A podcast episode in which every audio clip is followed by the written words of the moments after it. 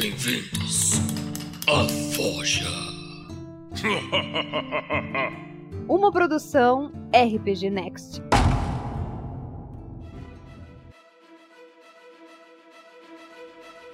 Beleza, então estamos começando primeiro a Forja na Taverna do Pança. E aqui tem muita gente hoje. Começando com Rafael 47, o mestre dos magos aí do RPG Next. Beleza, pessoal, tudo bom? Pedrão de sempre, que todos, todos conhecem. Alô, fala aí, pessoal.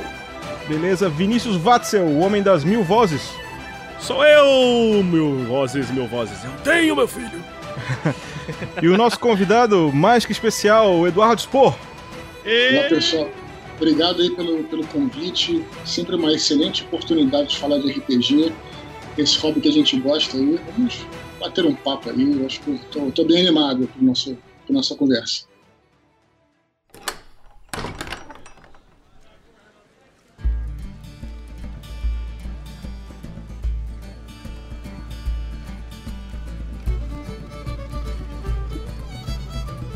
Então, e o papo de Maravilha. hoje, a ideia de hoje é a gente debater é, produções aí é, na área do RPG. Queria começar então para a gente introduzir aí com Vinícius, né, que já tem um livro publicado, Opa. escrito. Vinícius, conta pra gente aí de onde é que saiu essa ideia de fazer um livro, como é que foi isso? Então, eu acho que o RPG sempre traz pra gente muitas ideias, né?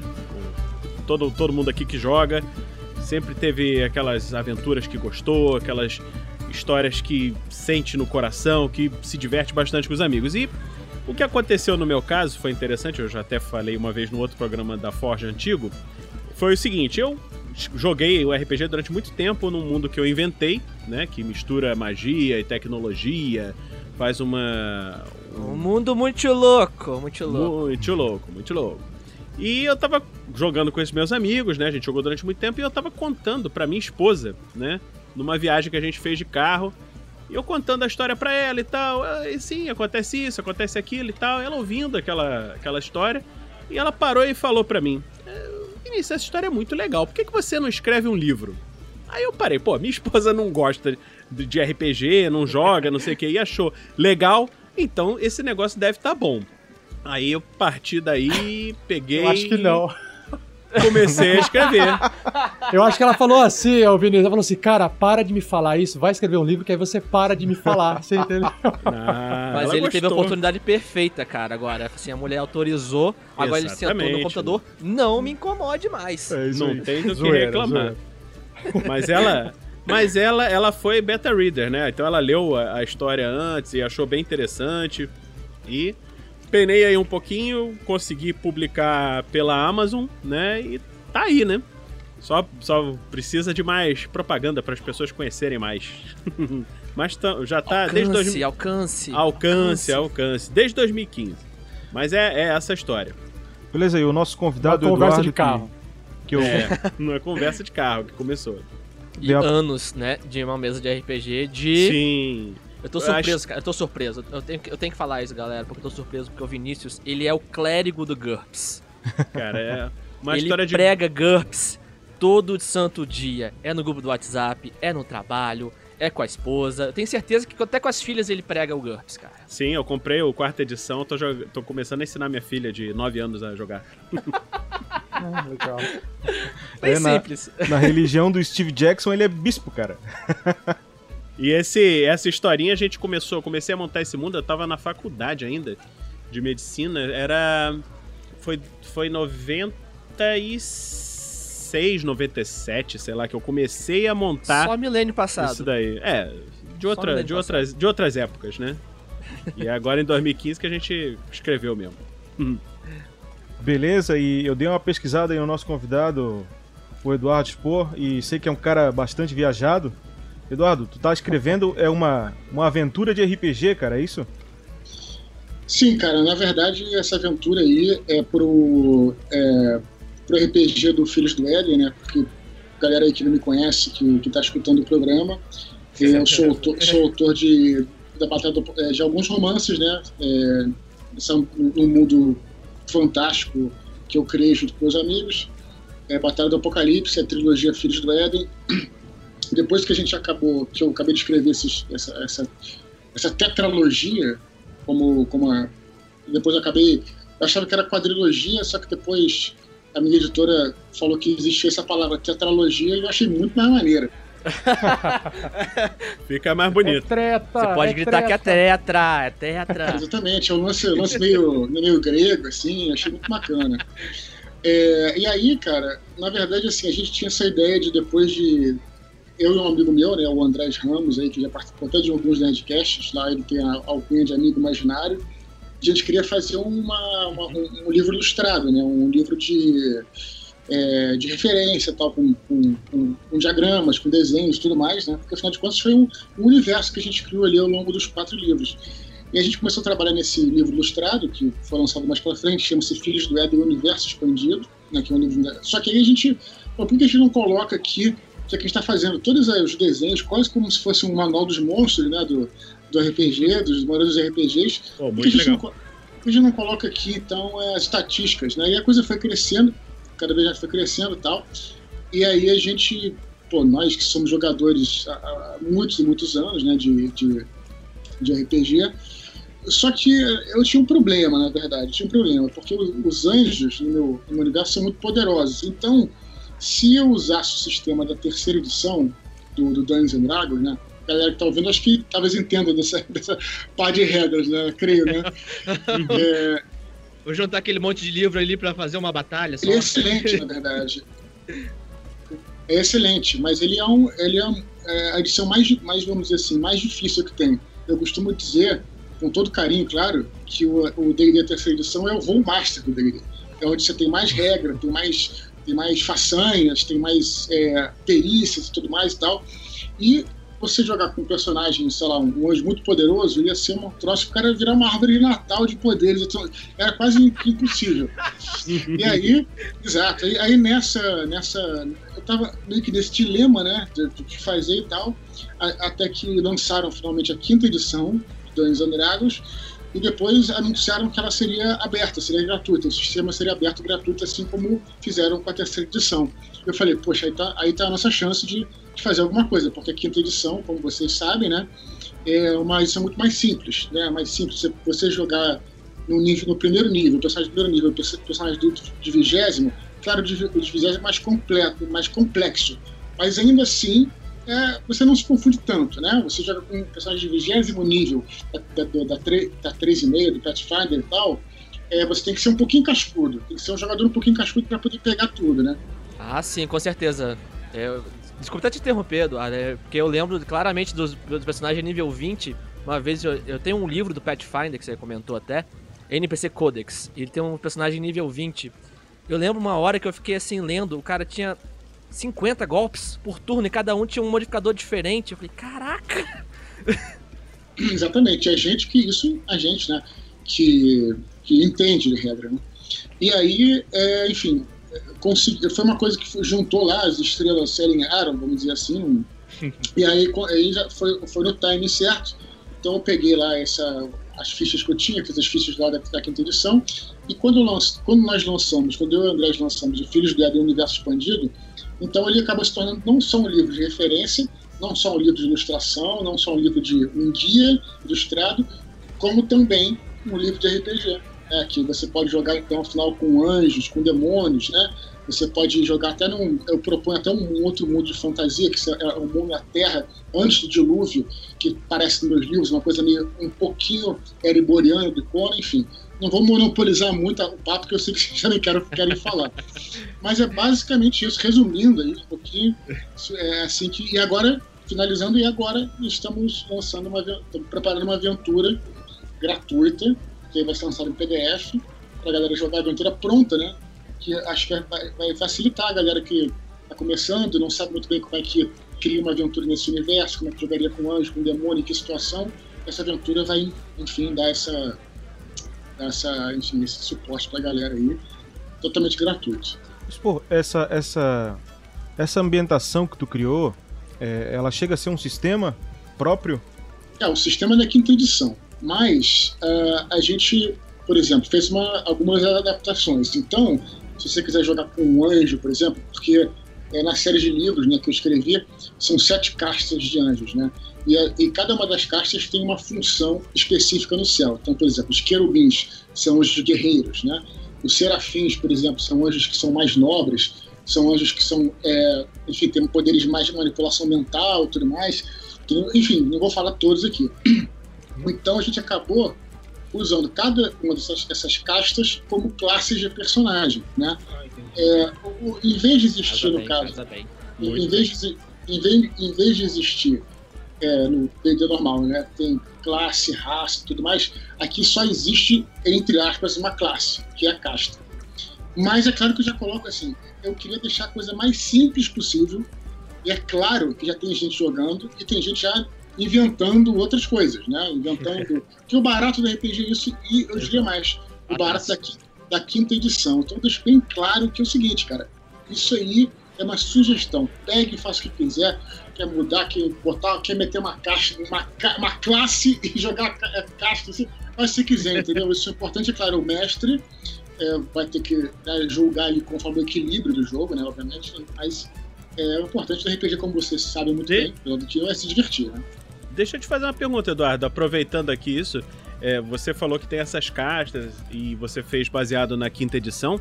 É, uma pessoa que compre o seu livro, compre essas regras. Ele pode colocar esses anjos e adaptar num, num jogo que ele esteja jogando, por exemplo, de quinta edição normal por exemplo, ah, eu quero ter um, uma campanha épica, tô jogando lá com meu mago nível 20, meu guerreiro nível 20, eu quero ter a ah, outra, eu quero ter um anjo do universo do, dos filhos do Éden. Você acha que isso é possível? Essa pessoa pode aproveitar dessa maneira?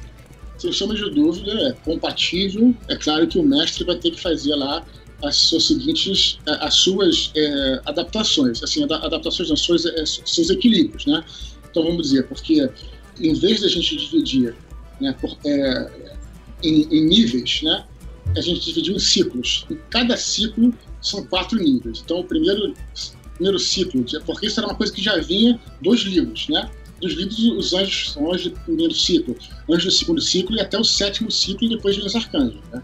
Então a gente acabou dividindo em ciclos. E cada ciclo agrupa quatro níveis. Vamos dizer assim, o cara estava primeiro, passou para o segundo, ele pulou quatro níveis. E por aí vai. É, por que, que, a gente fez isso? Porque, na verdade, é, isso tem muito a ver com a nossa, a nossa formação. Porque quando a gente criou os anjos, nossos amigos, tá, a gente tinha uma influência muito forte de Cavaleiros do Zodíaco. Não sei se alguém de vocês viram ou gostam de Cavaleiros. Não, não, imagina. Não, ninguém viu. Tem gente que, que tem preconceito, que detesta, a gente adorava Cavaleiros. Então o que acontece? O Cavaleiros é assim: você tinha os Cavaleiros de bronze e tal, e os Cavaleiros de prata, o cara fala, porra, Cavalo de Prata, os caras são. O Cavalo de Prata era muito mais. O Cavalo de Prata detonava 20 Cavaleiros de Bronze. Então a gente, a gente sempre. Então, então assim, cada ciclo que o anjo passava era uma, é uma diferença muito grande para o anterior. Então a gente. Então, então, vamos dizer, então, basicamente assim, se você tem um personagem de oitavo nível, você fará é, um anjo de segundo ciclo. Né? Mas está tudo explicado lá. Você tem é, o segundo ciclo, por exemplo, são oito hit dice, oito dados de vida, né, pra gente falar e tudo mais. A tá, tabelinha tá tudo certinho lá para você poder adaptar caso você queira, né? É, ah, maneiro, cara. É, isso, é, isso é bem legal, porque abre a possibilidade de quem já tem uma campanha comprar o livro e aproveitar e adaptar, né? Gosta das duas coisas, mistura, né? Sim, é, ou então, ou então até usar os personagens. Eu tenho, uma, eu tenho duas campanhas que eu tô jogando, que é nessa, nessa, nesse período, quando eu vou entrar em detalhes porque é longo, que é um período da Terra antes do dilúvio, onde existia a cidade de Atlântida, é, as grandes cidades antigas e tudo mais, e ali né, você pode fazer entrar um, uma, uns personagens lá que a galera fez para jogar ali. Também pode ser uma ideia, também de jogar com o próprio personagem mesmo, né, de D&D5, enfim. Dá para fazer isso também. Encaixa no cenário, né? Totalmente. Pode, né, é, inclusive, não só encaixa, como é, os, os os tipos de magos que existem, né? Os magos que são assim, mais os, tipos, os wizards, né? Que são os humanos. Os atlantes, por exemplo, são mais tipos feiticeiros, o sorcerer, que a magia vem do sangue deles, do corpo, do corpo e tudo mais, etc. Os humanos não, os humanos precisaram aprender a fazer magia, e, portanto, né, aquela coisa mais do, do mago, do wizard e tudo mais. Tudo isso é porque também veio do próprio, do próprio AD&D, D&D, essa minha uhum. história Então meio que fechou o ciclo, tá entendendo? Fechou ali a, o negócio, né? Aí voltou pra lá, entendeu? Então, então é essa correspondência. Resgatou as origens, né? Sem dúvida. Eu fiquei muito feliz de poder, né? Fazer isso e apresentar esse material pra galera aí. Pô, deve ser sensacional. Você começa num, num ponto, dá uma volta, passam-se anos e fecha tudo bonitinho, cara, nossa. Inveja. É, a gente teve muita influência de. O que eu jogava, basicamente, o que a gente mais jogava era ADD, na época, antes de existir a terceira edição, era o ADD, e jogávamos também é, o Mundo das Trevas, que também hum, me inspirou. É, as regras do Mundo das Trevas, a gente sempre achava as regras assim, meio complicadas. Assim, complicadas não, fáceis, mas. Você, né? Não é uma crítica, não, gente. Assim, vamos lá. Você tem um. Já jogaram lobisomem no é, quinto rank. É, é, é, um troço. Tu joga um porrada de dados, é uma coisa complicada, né? Mas Nossa, assim, a ambientação, a ambientação é espetacular. Com certeza. Cara, o Rafa, a gente não, tinha, não acabou de ouvir o Sky falando, ele não falou exatamente essa frase. é sério, cara. O Sky ele falou exatamente a mesma frase que o Eduardo. Pô, a ambientação é foda, é legal pra caraca. Você pega, joga 20 trilhões de dados pra fazer uma ação. É, são, é, são livros que eu li, eu li mais do que joguei. Então, a imaginação, ela era mais. O jogo era mais legal na minha cabeça do que na prática. é, eu joguei Vampiro, eu, eu, eu mestrei uma campanha de Vampiro durante muitos anos, que obviamente se passava no Rio de Janeiro, era, era, era bem legal. E, e, joguei um, um, jogo de, de lobisomem também por anos aí. Então, assim, eu entendo um pouquinho, mas é, é, é legal, mas. Tu falou de ADD, cara. Eu, eu joguei ADD aí muito tempo. Muito tempo joguei ADD. E foi aí que eu conheci o. Comecei, eu comecei jogando o First Quest, que, que foi feito pela Abril aqui, né? E aí Nossa caímos. Senhora, meu primo cara, comprou. Resgatou, comprou os livros do ADD, começamos a jogar ADD, eu comprei GURPS e eu jogava GURPS e jogava. Eu mestrava GURPS e ele mestrava DD. E durante muito tempo a gente fez isso, né? Então, é, para mim era, eram dois sistemas maravilhosos, né? Só que tinha aquele problema do. O ADD tinha a questão da classe, eu nunca consegui, rapaz, colocar minha cabeça numa caixinha. Dizer, não, meu personagem é um ladino. Não, ele é um bárbaro, sabe? Não tinha bárbaro, na verdade, no, no, no ADD, se eu não me engano. Não dava para fazer multiclasse, né? É, acho que ali depois, cara, saiu suplementos com multiclasse, mas mesmo assim a multiclasse ela ainda é uma classe com outras coisas de outras classes, entendeu? E o GURPS era é. muito livre, cara, nisso aí. Tu criava o teu personagem da cartola, entendeu? Do que tu queria botar, tu botava. Tu tinha um número de pontos. É, é, tipo assim, tu levou o teu filho no mercado e falou assim, cara, tu tem 10 pila, leva o que tu quer, entendeu? Vou gastar tudo em bala. É, se tu quer gastar tudo em bala, beleza, mas talvez sinta falta de comer um salgado. Essa é a ideia do, do, do GURPS, entendeu? Olha que aí... profundo, cara, que filosofia de vida, hein? É, então, pô, aí eu carreguei, cara, isso comigo um bom tempo, cara. Aí eu comecei a fazer é, regras da casa pro GURPS. Regras da casa. A primeira grande mudança que eu fiz no GURPS o, o Vatzel, que tá aí, conhece muito GURPS, vai, vai, vai uhum. lembrar disso aí. Eu comecei a colocar a defesa passiva como penalidade de ataque. Né? Então já mudou uhum. bastante ali o jogo, porque a defesa passiva não fazia isso. E aí eu comecei a atacar um monte de regra, cara, e começou a virar um Frankenstein tão grande que eu falei, bicho, não dá mais de usar as regras da casa. Aí eu risquei tudo e falei, vamos começar a fazer um sistema. Né? E aí comecei a fazer um sistema. Comecei a fazer um sistema aí faz um, um ano, pouco mais de um ano.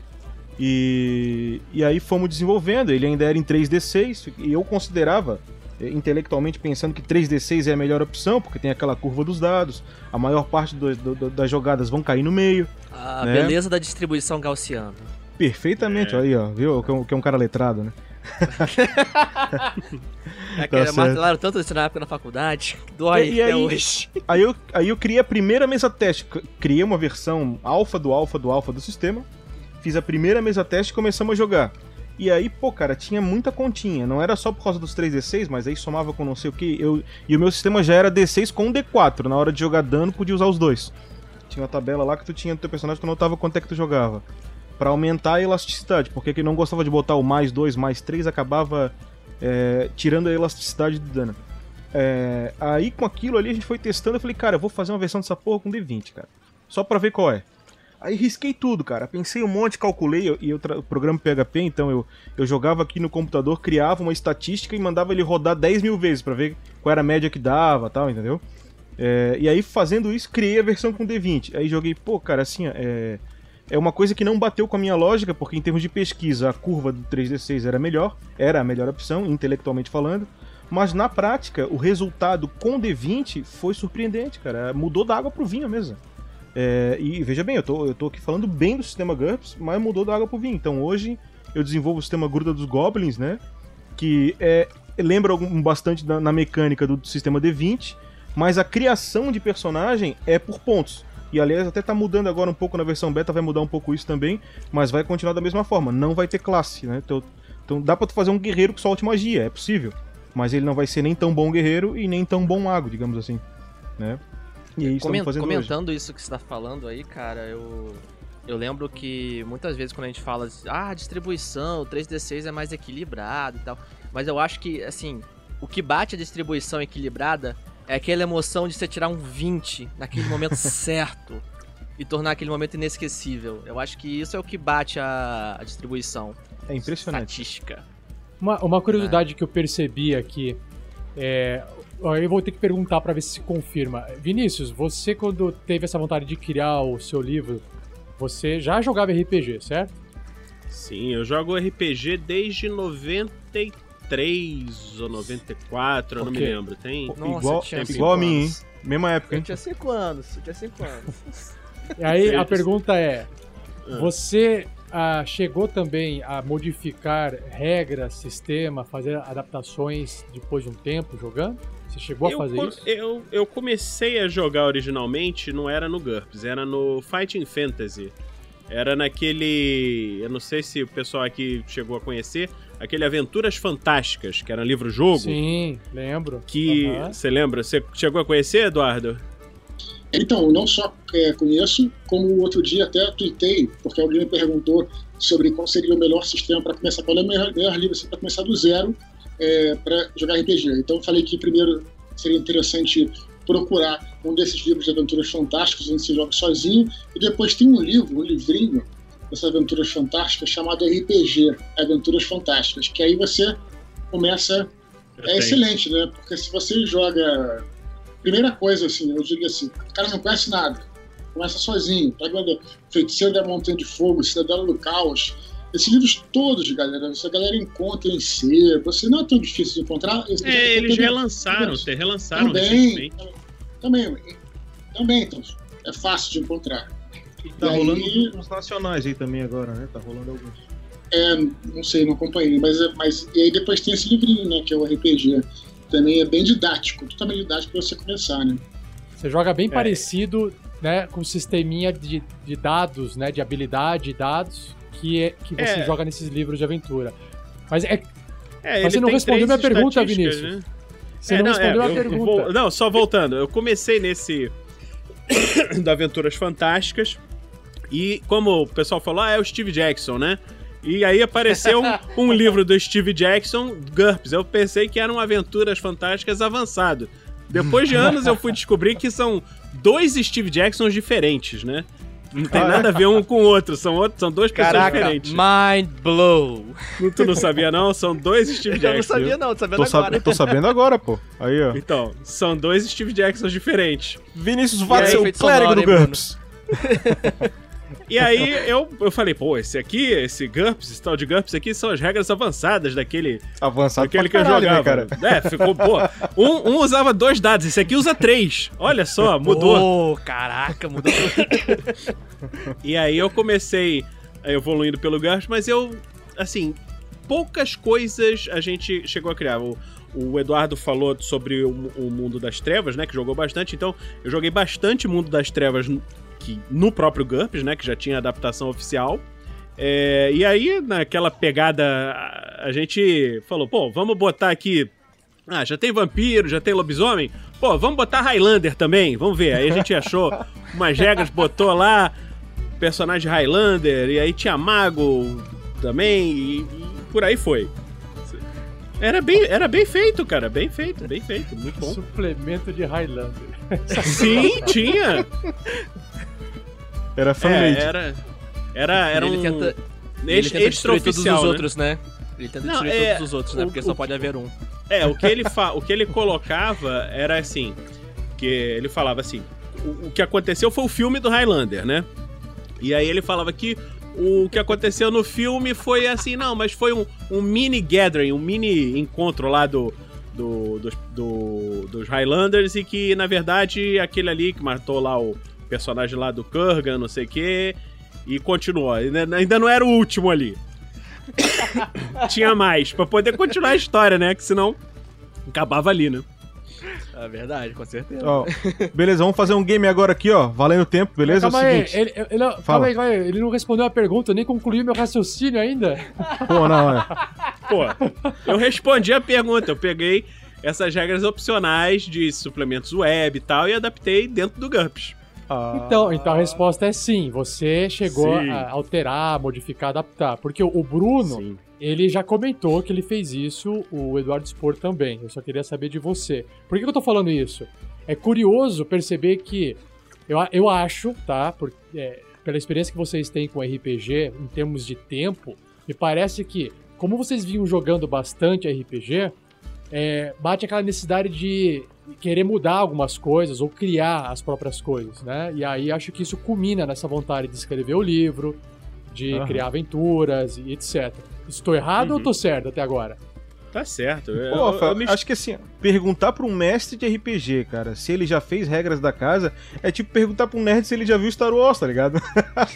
É. Não, mas aí que tá. Não tem como ele tá. responder, não, chegar... cara. Não, mas eu queria chegar nesse ponto, queria chegar nesse ponto. Boa assim, analogia, assim, boa analogia. Eu, né, eu, eu, eu fui aí o mestre aí por dois anos de uma aventura longa e foi assim, a aventura mais longa que eu mestrei, a do Tarrasque na Bota, e eu nunca tinha mestrado tanto tempo quanto dessa vez, entendeu? E uhum. outra, desde quando eu conheci o RPG, morava em São Paulo, né? Primeiro livro eu fui lá numa feira do livro, aí minha mãe lá me deu, sei lá, 20 reais, sei lá quantos reais que era, não sei nem sei se era real também, né? Não sei se era antes de 94. Mas eu fui lá na feirinha do livro e vi um livro senhora, bonitão. Cara. 20 mil Com a cruzeiros. capa bonita. Com a capa bonita, um livro grosso, cheio de ilustração colorida. Era o livro do Shadowrun, segunda edição. Meu, eu nem Nossa. sabia ler direito, assim. Eu nem. Eu falei, caramba, eu comprei o livro. Dá para comprar quatro, cinco outros livros ou um, que era aquele lá. Comprei aquele livro lá. Mas a partir daí eu, eu conheci a sigla, mas eu nunca entendi o que era RPG até ficar mais velho. Só que quando eu entendi, eu falei, ah, agora eu quero jogar. Meu, ninguém em volta de mim entendia. E eu não conseguia jogar com ninguém, porque a hora que eu tentava explicar o que que era, a ideia, só de eu tentar explicar o que era RPG, já suave idiota, sabe? Uhum. o quê? Você tem que fazer o quê? Um, que, um orc? Você é um guerreiro? Que, que coisa ridícula é essa, sabe? E aí eu não conseguia jogar RPG. E aí quando eu fui pro interior, morar no interior de São Paulo, as coisas pioraram. Porque aí, meu, eu falei.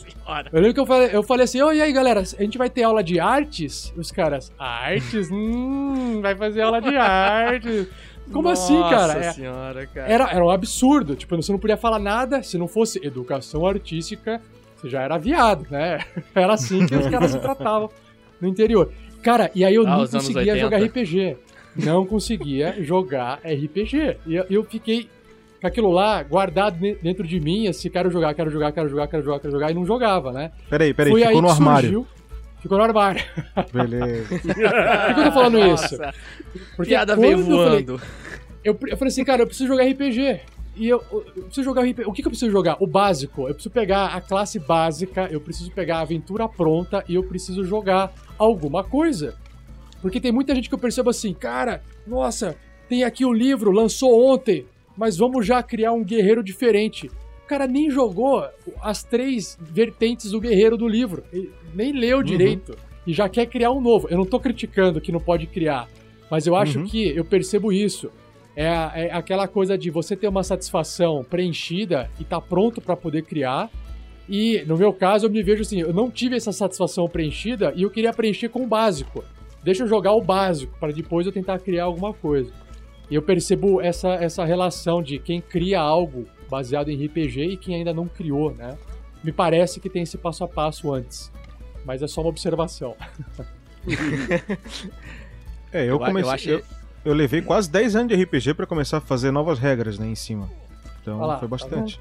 Tá é, eu, eu acho interessante que então. porque tem, tem. Eu acho que tem essas duas vertentes, assim, que andam meio que paralelas, da galera que segue bem aquele basicão, até às vezes pega um pouquinho mais nas regras, né, Rafa? Sim, Mas, sim, claro. E tem aquela galera que parte mais pra parte criativa e tal. Mas eu acho que sim, faz tudo parte do, do, universo do RPG. Eu acho que como dá essa liberdade, você ter essas duas possibilidades, as duas possibilidades pode se divertir de acordo com o que você Não, mas ó, é uma falácia fazer, essa parte não, da criatividade. Uma ponderação, uma ponderação no ah, Rafael aqui, que ele tá falando, que aí a gente já foi criando, e ele colocou ele como, ah, fiquei muito tempo sem, aí eu entrei agora, mas na tua campanha da Mina Perdida de Fandelver, eu ouvi dizer que tinha um Flamble Deck lá que não tem no D&D. Mas não é um Fumble Deck pronto. Ah, mas é regras da casa. O deck do Pathfinder no D&D, tá aí, ó, regras da casa. Sim, sim. Sim. Mas essa coisa da ah, criatividade que o Pedro no D&D não, é, não é muito regra da casa, né, cara? essa essa pra... coisa da criatividade que o, que o Pedro citou, é, o que eu acho que é assim, ó, vocês que escreveram os livros, vocês escreveram os livros porque vocês jogaram RPG né? Claro. E aí depois que vocês escreveram os livros, vocês agora querem jogar mais RPG e criar é. novas coisas. Ou seja, Deixa se você não tivesse eu... jogado, você não teria escrito, teria escrito? Essa que é a pergunta. Ah, sim, com certeza. Deixa com eu pegar certeza. esse gancho aí dessa pergunta do Rafael. Deixa eu fazer uma, uma pergunta aí pro Eduardo. Você, ele fez essa pergunta para mim. Com você, você já começou a fazer regras opcionais, fazer essas adaptações desde o início? Como é que foi para você? Cara, na realidade, eu comecei a jogar um RPG que eu criei, para falar a verdade. É. Ah, porque eu tinha jogado. Sabia, tinha falado. é, cara, cara porque na minha época, quando eu era. Né, década de 90 e tal, na verdade, acho que foi. Acho que era 89 quando eu comecei a jogar. Nossa, foi quando era eu nasci. Muito... pois é, tô velho, tô velho. Eu tô me sentindo muito novo aqui nessa conversa, gente. Tô feliz. Então, é, não tinha, cara, tanto acesso assim, a, a, aos RPGs, cara. Aliás, era é, a chamada geração criar. Xerox. É, porque eu peguei o, o final dela. Tirava Xerox dos livros e tal. É, não era nem por mal, assim, não era pra pirataria nem nada, porque não tinha acesso mesmo, sabe, cara? Era é, nem, tempo, né, nem cara? existia no Brasil, né? Na verdade, você não, tempo, não, não conseguia, não existia editora. Não vendia, é. Eu acho que não tinha, é. Eu acho que, eu acho que tinha, era o Tagmar, já tinha o Tagmar? Não, Nessa época frente, não tinha nada. Veio bem depois. Mais pra frente. Não lembro, cara. Pode ser, pode ser que tivesse, mas não era uma tão fácil, assim. Pelo menos era uma coisa que tinha em todo lugar para vender, não tinha tantas biterias e tal. E aí eu acabei jogando D&D, né? Uma vez na casa do, do amigo meu, até o André que esse livro comigo, e achei legal e tal, e, e fiquei, fiquei, com vontade de também criar uma história, inventar uma história e tudo mais. Aí é, eu sempre viajava assim para uma casa de Teresópolis com meus primos, ou, meus irmãos tudo mais, e acabei, é, não tinha acesso né, a nenhum tipo de, de, de, regra, e acabei criando uma regra lá baseada em, sei lá, em qualquer coisa de war lá, três dados para ver quem, quem vencia, umas coisas malucas, mais ou menos no estilo né, do, do, do que era o RPG, mas as regras que eu inventei. Aí depois, no Natal, Natal desse ano, só no Natal, lá para dezembro, eu fui ganhar os livros do meu pai, que eu trouxe de fora, tal, do exterior e tudo, aí comecei a jogar o AD&D. Na verdade, eu joguei durante um tempo, durante esse ano, eu joguei a, aquela é, o D&D, que era aquele Rules Cyclopedia, Cyclopedia, né? Isso. E depois que a gente ganhou o, o eu ganhei o AD&D, comecei a jogar AD&D. Mas é, é natural, cara, você fazer essas modificações também, e as regras da casa o que eu acho interessante é observar como é que esse é um movimento universal também, né? porque é, ele vai acompanhando o que, que o mundo, os jogadores mesmo de, de, de RPG é, desejam para si. Né? Então, por exemplo, o AD&D, no caso que eu joguei, era, era regras muito simples. E a galera tava, aos poucos, querendo mais regras opcionais. Até que eles lançaram até aquele é, Players Option, que eram uns livros extras onde você tinha atividade de crítico, você tinha é, vertentes diferentes para fazer personagens, opcionais tudo mais e tal, e tudo isso aí acabou culminando na terceira edição do D&D, que foi uma edição que é, reuniu muito isso, é, o, que, que, o que a galera queria, né? mais regras. Esse momento é universal, porque hoje em dia, o quinta edição justamente é o contrário da filosofia da terceira. Na época da terceira, nos anos 2000, as pessoas estavam querendo, estavam naquela coisa do. Tinha, o Master no mercado, e rolava aquela coisa, ah, tabela de crítico e mais regra e tudo mais. Hoje em dia, estamos é. na vertente ao, ao, contrário. Quer dizer, as pessoas olharam e viram assim, as pessoas têm cada vez menos tempo para jogar. Então você Verdade. vai passar muito tempo. É, aí tá vendo, pô, os board games estão subindo, o RPG está descendo. Por que os board games? Porque o cara senta na mesa e, e joga. Então como é que a gente pode fazer para acelerar isso? E aí vem a quinta edição. Que ela... Então eu acho interessante até analisar a história das regras dos RPGs e tudo mais, como é que elas respondem muito ao próprio ao público, né? Outro exemplo, que tem a ver, por exemplo, é você, você pegar a regras da terceira edição do Dungeons and Dragons, elas estão ali, elas, elas conversam muito com é, o, o Senhor dos Anéis, assim, com aquela ambientação, não ambientação, ah. mas mas um, um ranger daquele tipo, você faz um multiclass, ela conversa muito. Você lembra aquela. Tem uma cena do Legolas, ele pega duas, é, é, duas flechas e atira, e tem uma façanha. Uma da outra. É. Tem, uma, não, bota as duas no arco, eu acho, né? As duas no arco. Tiro duplo. É tiro duplo, tem, né? É, e tem, tem, uma façanha no, no uma façanha no, no livro que, que permite que o, que, que o arqueiro faça isso e tudo mais. Aí, aí você vê, e aí vai respondendo muito. Aí hoje em dia, por exemplo, você tem o Game of Thrones, né? E aí você, no quinta edição do D&D, você já observa que todas as regras são voltadas para, se você quiser, você pode jogar sem os alinhamentos. É, até mesmo paladino, você pode até fazer um paladino sem jogar com alinhamento. Então é interessante você observar isso, como é que as regras, a ambientação, o estilo do jogo, ele vai respondendo conforme a, a época e o que as pessoas vão querendo também. Era on demand, né? É, claro, né? Os caras têm que estar ligados na, na coisa do mercado, né? Dizem que, aí eu não gosto de falar isso para não ofender ninguém, mas dizem que a quarta edição que foi uma coisa fora da curva. Que não deu muito certo por isso, porque foi uma coisa fora da curva. Foi algo que foi mais imposto, não que seja ruim, galera. Todo mundo pode se divertir em qualquer gosto, jogo, não tem, não tem isso, sem dúvida, não tem isso. Mas foi fora da curva porque foi algo que não, não foi o que os jogadores pediram foi algo que a, a editora colocou no mercado. Né? Não que seja ruim, mais uma vez, entendeu? Mas é essa coisa que a gente tem que observar. Eu acho interessante ver isso e, também. E não teria um erro, quinta... eles erraram o, o, tempo, né? Não, cara, a, a, a quarta edição sem ter a quarta. Não, vamos falar de fato. A quarta. a quarta. edição foi a edição menos aceita do D&D. Do, Ponto tem gente que gosta, beleza, porque Isso, a, ao invés de fazer para uma maioria, acabou acertando para uma minoria, entendeu? Então sim, então tem sim, gente que gosta. É verdade. Mas, então, mas... É só falar, é disso, é disso que eu tô falando. Não tô criticando, nem tô. Assim, jo... cara, joguem RPG, não, não tem problema.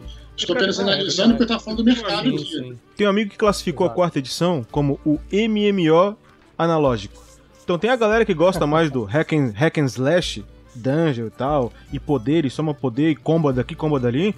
Quarta edição, para ele é ouro. para esse cara, entendeu? Esse cara que tá quase no. no, no tá, ele tá quase no tabuleiro jogando. Entendeu? É, eu, acho cara... que, eu acho que exatamente o que o Eduardo falou foi exatamente tipo assim: ah, eles fizeram um negócio que tava no tempo errado. Eles tinham que ter feito a quinta e fizeram a quarta, algo assim. Eu não sei se seria um tempo errado, cara. Eu, eu, eu cheguei a jogar. A primeira vez que eu joguei DD mesmo foi com a quarta edição. Que eu sempre joguei GURPS e jogamos GURPS direto um tempão. E os meus amigos, ah, gente, vamos parar um pouquinho de jogar GURPS, vamos jogar o DD e comprar os livros da quarta edição. E adoraram, acharam legal e tal. É. E assim, eu, eu gostei. Eu não tive nenhum problema mais sério, assim. É, não, Talvez porque eu não tenha tipo visto assim, as ah, outras, um, né? Ah, você, você gostou, o Rafa gostou, teve gente que gostou e tal, mas assim, em geral, olhando assim, uma visão geral, eles apostaram num lance que não tava indo na contramão do que o pessoal tava pedindo. Os números mostram isso, né? É um fato. É. Mas olha só, olha só, uma observação aqui, ó. O Eduardo comentou que ele conseguiu usar a quinta edição para adaptar os anjos poderosos, né? Para poder estar tá dentro do jogo. E isso só aconteceu porque os caras perceberam na quarta, numa estratégia de, de, de design, né? Que não estava dando certo. Não estava dando certo porque eles estavam emprestando aquele, aquela evolução meio que vai escalando muito alto da terceira, mas ele já estava inserindo mecânicas e jogos inovadoras que nenhum RPG tinha apresentado. Se você senta e lê a quarta edição, é, parece que você está enxergando a Matrix do, do RPG. porque você enxerga o sistema muito mais claro. Porque a quinta edição, ela emprestou muito disso, só que ela transformou um pouco mais naquela coisa mais aberta, não precisa escolher tanto assim, você pode fazer isso, fazer assado. Mas se você quiser colocar os poderes em cartinhas e colocar. Tanto que até a quinta edição vende as cartinhas dos, das magias, de alguns poderes e algumas coisas. Tudo herança da quarta edição. O que ele fez foi: vamos podar o que é excesso de regra, excesso de matemática, e vamos deixar a coisa mais simples. Por exemplo, as magias da quinta edição, você apenas rola dados. E até a quarta você tinha que rolar dado e somar um valor. E esse valor era variável. Então era sempre uma matemática a mais. Então a quarta edição ela foi tipo o limite da complexidade de regra. Falou, galera, daqui para frente a gente não consegue mais mudar. Mas ela foi um leque de opções para você entender como é que funciona um sistema de jogo incrível. Pelo menos para eu que gosto de, de game design. Então a quinta ela se aproveita de muitas regras da quarta edição. E ela aprendeu com os erros. É por isso que a quinta eu acho que ela é tão boa. Ela aprendeu isso, é. com o erro da quarta. É, é, é isso que eu comentar. acho que a grande triunfo da quarta edição, aí falando, né, elogiando um pouco, foi acelerar o jogo, né? Porque é o que. Sim. E aí que eu acho que a quinta edição fez bem. Quer dizer, a quinta edição equilibrou, né? Porque. É, é, é porque é, é bom também você colocar regras que você não precisa ser. A segunda edição era muito realista. Vamos dizer assim, a terceira um pouco menos tal. A quarta edição, pouco realista, mais uhum. focadas em regra mesmo, regra, como se fosse uma coisa. E a quinta edição equilibrou isso. Você tem é, é, é uma coisa, uma coisa realística, mas também tem aquela velocidade que você teria numa. até num. Porque é legal também, né? Porque você jogar a primeira edição, a, segunda edição, você apura um hit point por dia. Cara, é bem frustrante, cara. Assim, tipo. sabe? É um exagero. Né? Hoje em dia você já cura, já cura mais tal. Isso, isso eu acho que essa, essa, esse balanço surgiu também por causa da, da quarta edição, né? Que deixou, uma, deixou aquilo para ser usado, né? Eu acho. Eu jogando hoje, eu jogando hoje a quinta edição, cara, eu estou muito satisfeito com, com as regras de combate. O combate está muito veloz, cara. Tá excelente, sabe? Não tem aquela coisa do, do jogador demorar horas e ficar fazendo torrezinha de dados. Falar, não, você, você, você, você, agora você que vai fazer tal. O cara que é mago, cara, as magias são muito, são muito, sabe, direcionadas. E o cara vai é, ter que fazer isso, vai demorar só um round. O cara tem que, sabe, não, é excelente, cara. É excelente. Eu acho que também é pegou muito da, da, quarta edição, também ajudou bastante. Também. Beleza, vamos é fazer um, Vamos fazer um quiz aqui, beleza? Uma jogadinha rápida. Definir. Peraí, vai, vai, vai, vai, valer, vai valer nota pra prova? não vale, não. Ah, Vamos fazer aqui, ó. Ah, eu tinha que fazer essa piada, cara, desculpa. Definir publicação de RPG no Brasil com a palavra. Vamos lá. Rafael. Ixi. pode ser, pode ser, vale essa palavra. é o que veio na cabeça, foi espontâneo. Beleza. Eu... Posso estar Pedro. enganado. espero estar. Oi, você falou, falou meu nome ou foi impressão Falei minha? teu nome, Pedro, tu mesmo. Cara, a primeira coisa que veio na minha cabeça foi difícil. Difícil. Spor, pra ti? Pô, cara, um sonho. Sonho, sonho. Sonho, sonho é boa, pô, sonho, sonho é boa. Sonho, sonho é legal. Vinícius. Olhando pra frente. Uma palavra só que defina? Só uma, cara. Utopia. Utopia. Nossa! cara, a gente, a gente tá muito deprimente, né, cara? É. Não, não, deixa eu aproveitar Ixi, o gancho difícil, do Vinícius. Utopia. Deixa eu aproveitar o gancho dele. falando sonho, cara. Valeu. Utopia, pra gente falar o seguinte, as dificuldades, beleza, que tivemos aí pra, pra desenvolver esses trabalhos de RPG que a gente comentou ainda há pouco, né, aqui no Brasil. E aí eu vou começar com o Spor aí que, que tá fazendo essa aventura agora. Tá encontrando alguma dificuldade ou tá tranquilo? Conta pra gente aí. Cara, é, eu não, não me deparei assim com dificuldade em si. Eu não sei se eu também não, não pensei nisso. É engraçado, eu, eu foco sempre nas, nas, coisas boas, né, cara? Então eu acho que se por isso tem dificuldade, a gente resolve a dificuldade trabalhando. Sabe? Pelo menos é assim. Então às vezes você, pô, de repente não alcançou um, sei lá, um, uma venda, assim, ou então uma, uma visibilidade que, que você gostaria. Aí em vez de você ficar, sei lá, remoendo isso, vai lá, trabalha mais, trabalha mais para alcançar aquilo.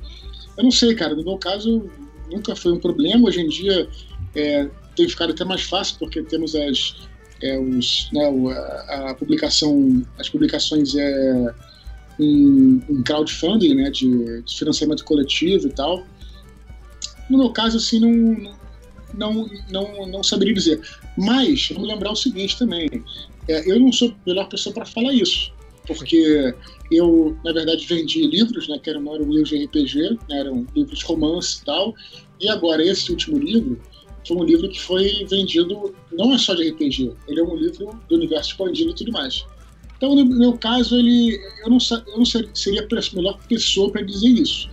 Mas eu não, não, não encontrei, assim, pelo contrário, eu achei a galera. Eu acho que no Brasil a galera tá, cara, tá cada vez mais empolgada com RPG. Eu acho que teve uma queda, agora tá voltando com tudo, cara, sabe? É, é, eu acho que muito por causa muito por causa da quinta edição, né, que está tá proporcionando isso. Acho que ela voltou até com uma propaganda maior. É, é, então, é, é, tirando, tentando a propaganda para quem está tentando tirar aquilo do nicho nerd, né? Você não precisa ser nerd para jogar, vai todo mundo é, tentando popularizar o RPG e a galera tá, tá comprando aí a, essa, essa, essa, briga e essa coisa. Então, eu não sei, cara. É, desculpa até não poder dar uma resposta mais, mais, mais interessante nesse sentido. É porque tu também não és um marinheiro de primeira viagem, né? Ah, sim, sim, claro. Eu sempre trabalhei com RPG já tens uma, tu já tá construindo essa tua obra em cima de um alicerce também. Claro, né? também, sem sombra de dúvida. Sobre... Por isso que eu tô te falando. Eu não sei se eu sou a melhor pessoa para falar. Gostaria de ouvir de vocês aí. Vamos pegar o teu oposto, que eu acredito que é o Vinícius, que acabou de escrever a primeira obra dele, é isso, Vinícius? É, eu, por que, que eu falei utopia? É, assim como se você pensa, a utopia é um, uma coisa que algumas pessoas consideram como é, não realizável, mas eu eu tento conseguir criar a minha própria utopia, entendeu? É, eu, eu acho assim, não é pelo fato de eu ser ainda estar tá desconhecido, as pessoas não conhecerem a minha obra, que ela vai deixar de ser boa, entendeu? Então, é, é, é a utopia no sentido assim, é um, um lugar possível de ser alcançado, entendeu? Vai dar trabalho, vai exigir é, muita dedicação, mas não é uma coisa assim efêmera é, que você seja assim, ah não, isso é impossível. Não é impossível, é uma coisa que dá para alcançar. E nós temos, assim, sem querer puxar saco, mas nós temos o um exemplo aqui do Eduardo que alcançou, entendeu? Ele conseguiu com o trabalho dele, com o esforço dele, um sucesso muito grande e merecido por uma obra de qualidade, entendeu? Então, eu acho que é por aí. Beleza, e, e vamos falar o seguinte, é, em relação à atualidade do projeto de vocês, em que ponto, em que, ponto que se encontra, né, é, o Expo? A tua aventura ela está sendo iniciada agora? Vocês já escreveram grande parte? Ou já está para ser publicado? Como é que tá isso aí? Cara, tá quase aí. Tá, tem alguns meses que ela tá quase pronta. mas, mas na verdade é pra bem, cara, porque a gente tá fazendo alguns playtests aí e alguém falou essa coisa de que criou. Eu não sei quem foi que disse aí, que criou RPG e tal. É importante, cara, é fazer os playtests. Eu acho que isso aí é essencial para ficar pelo menos razoável. Porque eu também criava, é, não tô falando de aventura, só um caso curioso criava na minha juventude, tinha muito mais tempo do que tinha hoje, né? Na época da faculdade e tal. E, cara, eu, eu, jogava muito, cara. Jogava assim, tipo, toda semana, sei lá, cara, às vezes duas vezes por semana a gente jogava e tal. Porra, que eu criava, criava, é, pô, eu também vivia naquela época. E criava, e criava muito sistema de RPG. E era assim, cara, eu passava um mês criando aqui no meu computadorzinho, no meu Word, passava um mês assim, criava, escrevia tudo, cara, escrevia texto, escrevia botava regra, sei o que, já fala meus amigos, olha, cara, criar um sistema aqui, cara, prova de falha, um negócio assim que vai ser revolucionário, blá, blá. Aí, cara, primeira, primeira jogada que fazia o sistema se destruía, eh, se criavam milhões de bugs.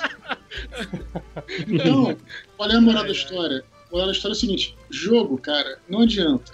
Tem que fazer teste, sabe, cara? Não, não adianta. Você vai ver se aquela coisa, a regra, ela tá perfeita na tua, na tua mente, no, papel, tudo.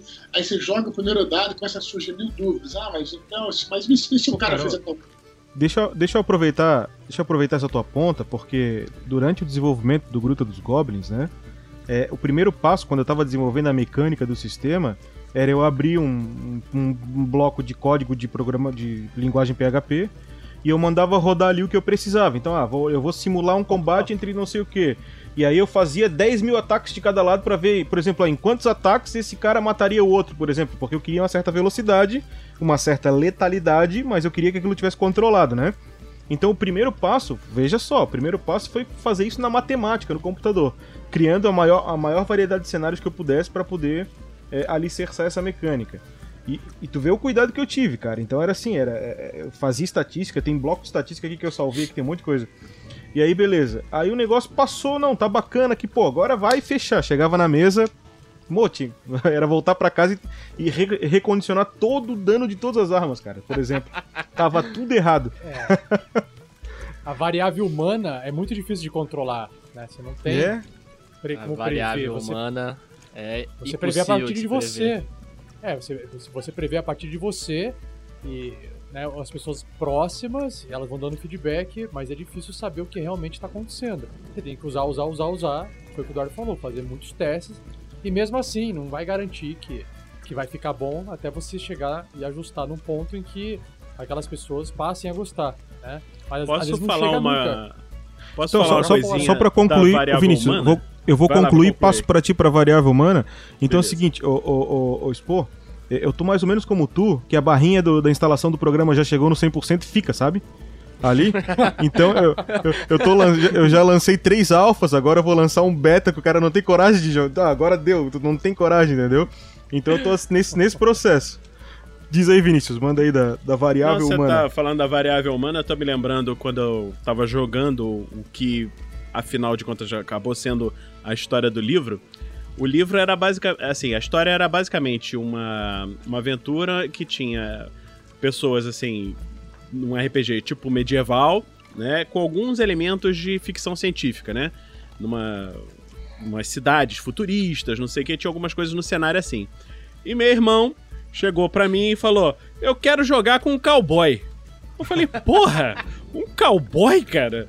Isso não tem nada a ver com o cenário, não sei o que e tal. E, e assim, é a variável humana da maluquice, né, que chega. E aí eu, eu, eu falei com ele, então, então me fala a história desse cowboy. Ele foi falando a história, não sei o que, e acabou que ficou uma história boa e tem um cowboy e entra no livro e fica legal. Caos se alinhou. E vamos é. lembrar que, e vamos lembrar que no caso do RPG, já que está falando de criação de sistema, só um, só, só um, um parênteses aí, mas temos uma outra coisa que além de se criar o um sistema todo e tudo mais, tem uma outra variável que é uma das coisas que mais complica, que é a famosa evolução. Né? Porque Nossa, você claro. pode criar. Né? Uma vez aconteceu isso comigo. Eu, cara, tem história, histórias demais, assim, que todas é, é, engraçadas, tudo mais, assim. Vez eu criei um sistema que tava, puta, o nego jogou e o sistema tava perfeito, tal mesmo. Na mesa ali foi, pô, foi excelente. Aí ele se empolgou e falou: ah, beleza, vamos continuar. Será que eu passei de nível tal? Ou será que eu ganhei mais pontos no caso? Aí eu falei, puta, cara, caraca, meu irmão, eu não bolei sistema de evolução de personagem, só tinha um nível. Igual a vida Aquela real. coçada na cabeça e. Aí é fácil também, né? E a questão do sistema também tem a evolução do próprio sistema, né? Que é uma coisa que eu tinha comentado com, com algumas pessoas que, que vêm perguntar às vezes sobre o meu desenvolvimento. E, e, geralmente o sistema de RPG ele é feito assim: tem um autor que tá lá, ele, ele fica cinco anos sem sair de casa, a barba cresce, ele vai lá escrevendo aquele negócio, e de repente ele vai lá e joga, testa numa mesa, corrige tudo que pode corrigir, testa de novo, corrige tudo e devolve, manda o sistema para público, né? Então esse sistema eu tô tentando, como eu vim da web, né? Eu tô tentando em, é, em colocar nele aquele, aquela ideia da web 2.0 do conhecimento colaborativo, que é a ideia da Wikipedia, né? Então, a, meu passo é depois que criar esse núcleo que tiver bem calculado, que tiver ali esse, esse núcleo funcionando, jogar na galera para que exista um, um, um, desenvolvimento coletivo em cima desse sistema, tu entende? E aí eu acho que ele não precisa morrer, ele pode estar tá sempre se inovando. Acho que é uma coisa que pode funcionar bastante bem. Olha só, dá uma palhinha aqui, ó. Antes da quinta edição do D&D ser lançada, antes era D&D Next. Eles estavam chamando de Next. E a Wizards publicou PDFs com trechos do, do que seria o livro, com mecânicas, classes, raças. pro pessoal ir jogando. Eu lembro que eu participei dos testes. E aí você, depois, se quisesse, você preenchia um formulário no site deles e tempos em tempos você recebia um e-mail relatando, olha, o que, que você achou do Bárbaro, o que, que você achou do Guerreiro. Claro que eu não conseguia preencher muita coisa porque você joga com uma classe e você não consegue responder o resto. Mas, ou seja, foi, foi a primeira versão do D&D que foi Open Beta, que eles fizeram um teste aberto com o público e qualquer pessoa podia simplesmente cadastrar seu e-mail e fazer o teste para eles. Eles conseguiram muitos e muitos testes por causa disso, dá uma trabalheira gigante de você coletar esses feedbacks, analisar, mas se você for jogar o que era o D&D Next, muita coisa mudou pro D&D quinta edição. Né? Apesar Sim. de ter semelhanças, se eu não me é engano, diferente. Se eu não me engano, a vantagem, hoje em dia a vantagem joga-se 2 D20. Se eu não me engano, a Isso, vantagem isso. era você jogar com D20 e um D6. Tinha, não era isso? Tinha- é, ele isso. tinha, é, é, ele tinha, mas isso era pro, acredito que fosse pro guerreiro. Você tinha aquela ideia dos dados de superioridade e você É, podia bom. gastar para poder fazer um ataque. Eu acho, se eu não me engano, em algum momento foi isso, mas posso estar errado, enfim. É, eu Não o não, caso. não lembro, mas faz tempo, faz tempo, foi 2014, então faz tempo. Ah, tem só quatro anos só, cara. Que isso? A gente nem tinha o site na época. É que estamos velhos já, meu filho, já era. É vida que segue, né? Uma, uma dúvida, Eduardo, uma curiosidade em relação à sua aventura, porque a gente tem interesse, a gente tá de olho nela pra gente poder jogar e fazer uma, uma aventura dramatizada igual a gente faz com o nosso podcast do Tarrasque na Bota, né? E a gente tá. Eu queria saber, na verdade, assim, é uma aventura de. de- começa em qual nível e vai até qual Sim. nível pros personagens? Sim, na verdade é uma aventura inicial, no caso, primeiro nível, que aí o primeiro nível é realmente, quer dizer, o primeiro ciclo é realmente o primeiro nível né, de personagens, é uma aventura inicial. E o interessante dessa aventura, cara, que eu posso falar já, é que ela se passa toda dentro de uma prisão. Isso facilita muito para um mestre iniciante. Quer dizer, os personagens Oh, não têm como sair de lá. Então, é, é um jeito que a gente fez também de dar uma forcinha para aquele cara iniciante que talvez ele não tenha essa capacidade, tanta, tanta, tanta capacidade de, de, de improvisar, né? Ah, vou para um lado, eu vou para o outro, tal, não. Você tem um ambiente fechado que as coisas acontecem lá. Então a gente pensando muito na as pessoas estão começando. É uma aventura bem rápida, não é campanha nem nada. É, pode ser, ser jogado em um dia só, né? se você quiser, talvez dois, mas dependendo pode ser um dia só. O que a gente queria era realmente deixar a coisa simples para a galera, enfim, ter uma experiência bacana, entendeu? É claro que o mestre experiente pode mudar como quiser, né? Somos, somos de tudo, Tá. entendeu? E quanto que o jogador ou o mestre precisa conhecer do seu universo? Zero, mais ou menos? Bom, o, me- o mestre, é, obviamente, ele seria interessante que ele conhecesse é, o mínimo, pelo menos, né?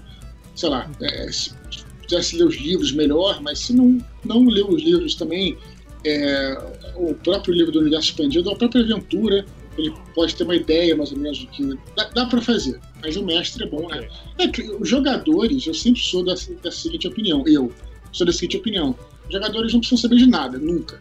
Eu acho que o jogador, acho que o mestre sabendo, ele pode. Você jogou, jogou o jogador lá no, no mundo de Forgotten Realms. O mestre pode falar rapidamente o que, que ele vai ver. Não precisa contar a história do mundo inteiro. Você está numa cidade dos vales e fala, você é um, é um guerreiro e tal, você- a cidade é assim, ou você tem um, um, sei lá, um governante que é tal. Até porque o cara não precisa conhecer também, o cara inicia- iniciante não precisa conhecer o mundo inteiro. Então eu sou dessa seguinte opinião, né? Então, é, pra- eu, eu creio que é isso, né? O mestre, como sempre, deve conhecer melhor os jogadores, não tem necessidade de conhecer tanto. O mestre pode até falar ali na hora, tudo mais, sabe? Desse, desse briefing inicial.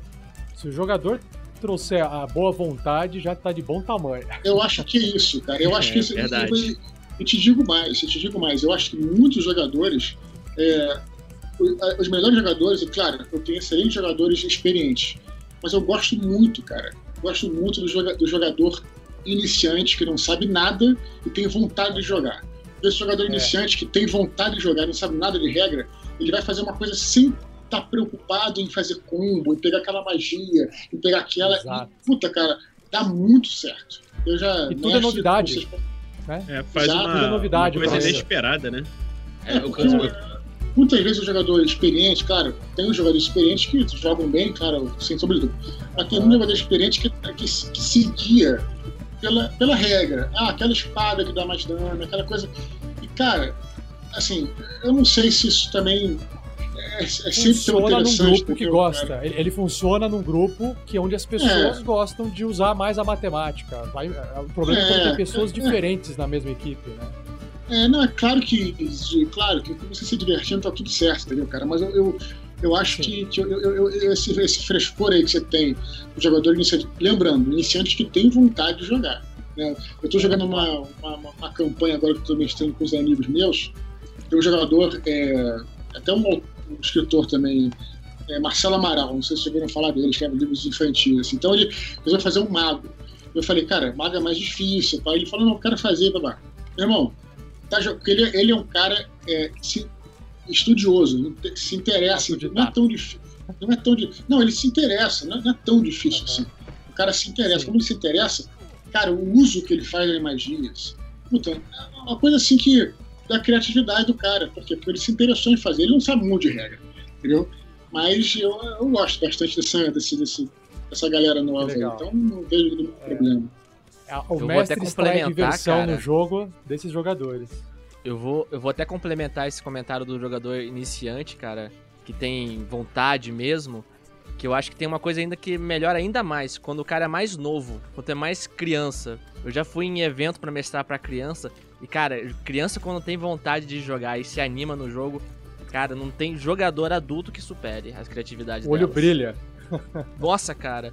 Eu já tive, eu já tive mesas em evento que, fui, que eu tava mestrando pra uma menina, cara, de 10 anos assim. Eu quase virei pra ela assim: toma, mestre da aventura, é sua.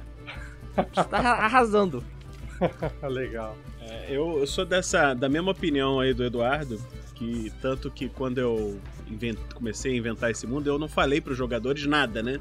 Falei, ah, faz aí, é medieval. E aí o pessoal fez personagens medievais e daqui a pouco apareceu um cara com uma arma laser. Aí eu Cara, pô, que, que porra é essa?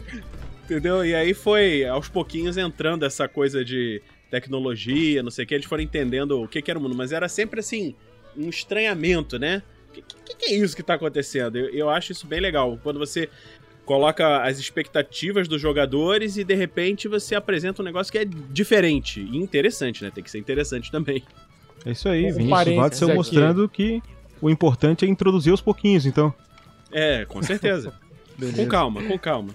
Com um parênteses aqui, a, o, o livro do, do mestre da quinta edição, ele tem lá uma, um capítulo de workshop pro mestre, né? Para ele poder criar as coisas, alterar as regras e tal. Tem bastante, bastante regras variantes que tornam o jogo até mais parecido com a, com a terceira edição, né? Mais complexo e tal. E tem uma seção de armas alienígenas. Ou seja, dá, tem até um personagem com uma arma laser na mão, assim. então tem isso. Ah, muito bom. Eu lembro do mestre. Não, cara, é, né? eu, eu, eu, eu, usei isso. É, tem uma semana, até publiquei no meu Facebook aí. A gente fez um jogo aqui em casa de. Não, não de armas alienígenas. A gente fez um jogo aqui em casa na Segunda Guerra Mundial. E oh, que legal. Jogou, uma, jogou oh, é, muito maneiro. Não sei se vocês acompanham o Jovem Nerd, né? Jogou o, o uhum. irmão, que é o Rex, o, jogou o o, o 3D, né? Jogou uhum, uma galera aí. Ah, maneiro, maneiro. Foi maneiro, assim, só que a gente jogou, jogou na, na Segunda Guerra Mundial.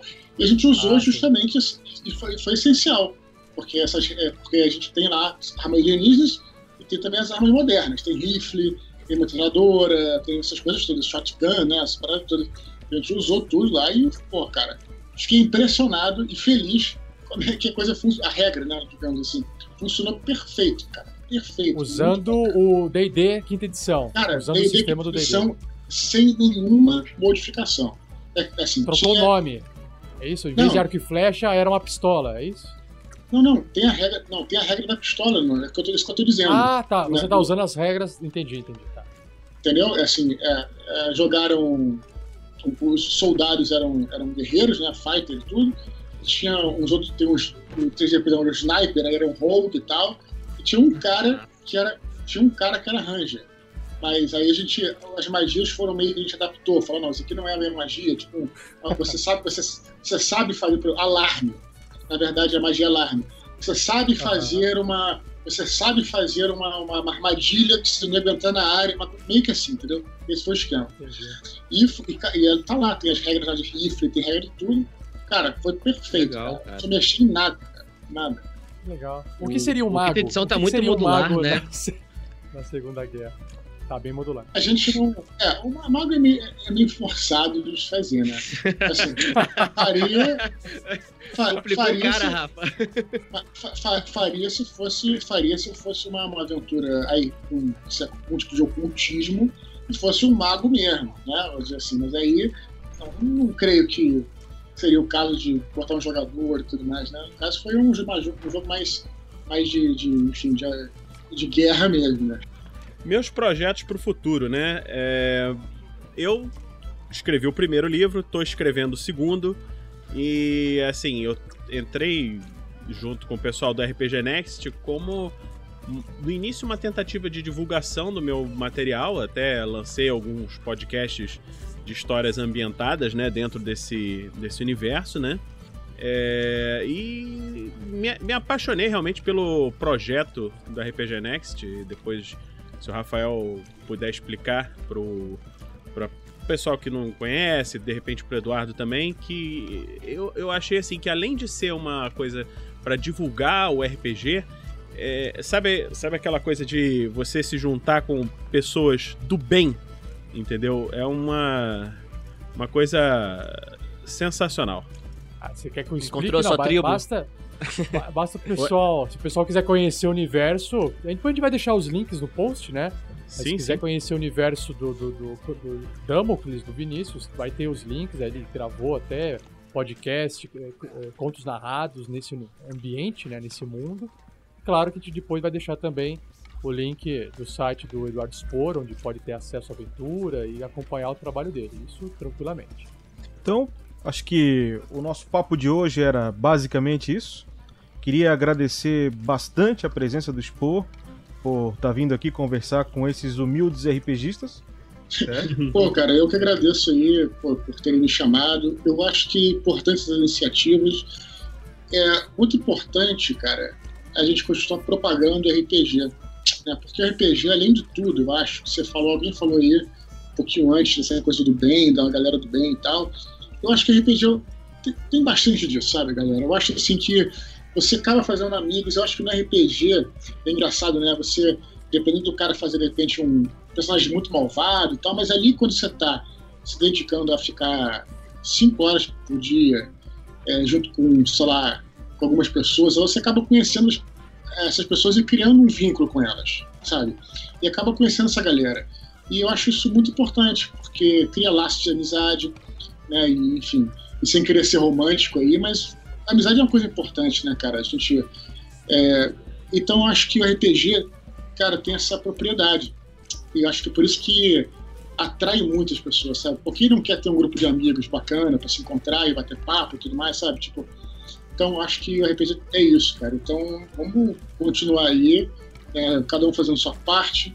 Né? É, eu lá com as minhas aventuras, que eu vou estar publicando, vocês aqui com o podcast.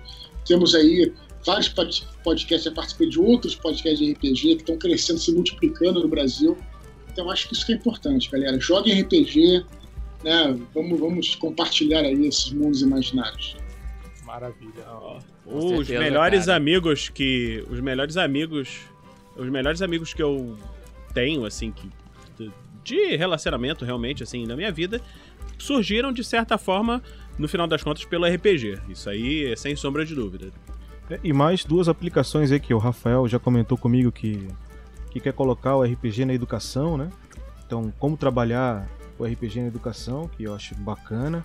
E tem uma outra coisa que eu acho que o RPG, uma peculiaridade que eu quero dizer para vocês, que eu tenho interesse de fazer e ainda não consegui fazer, tá?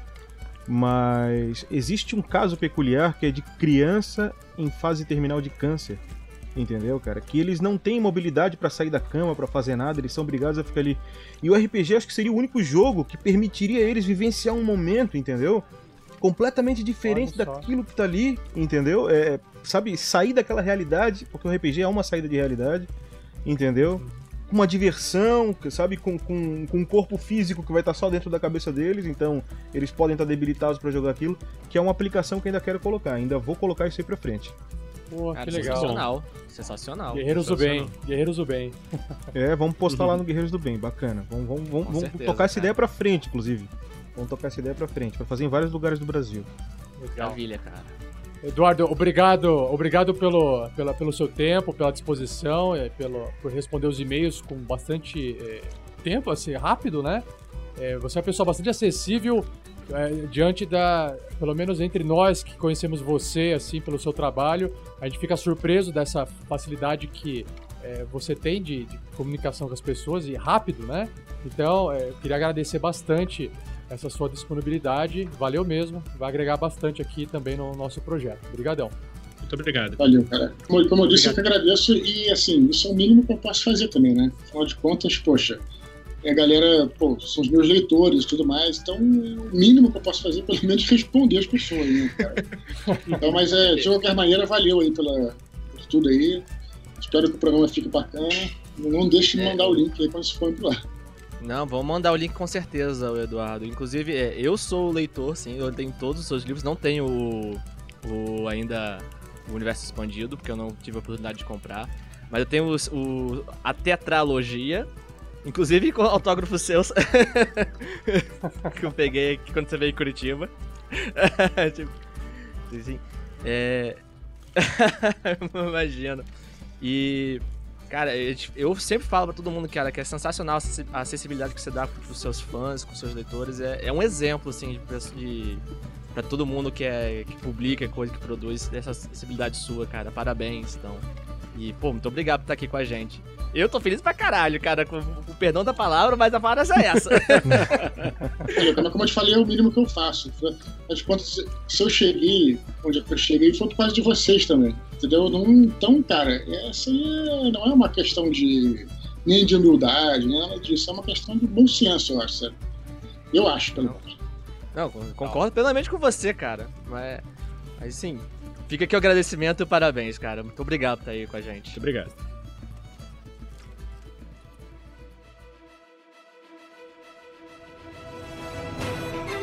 Depois da tietagem do nosso Pedrão, então. Ah, não podia faltar, né, cara? Aqui. Primeira forja na Taverna do Pança aí. Foi, foi uma excelente abertura, com excelentes convidados. Bacana.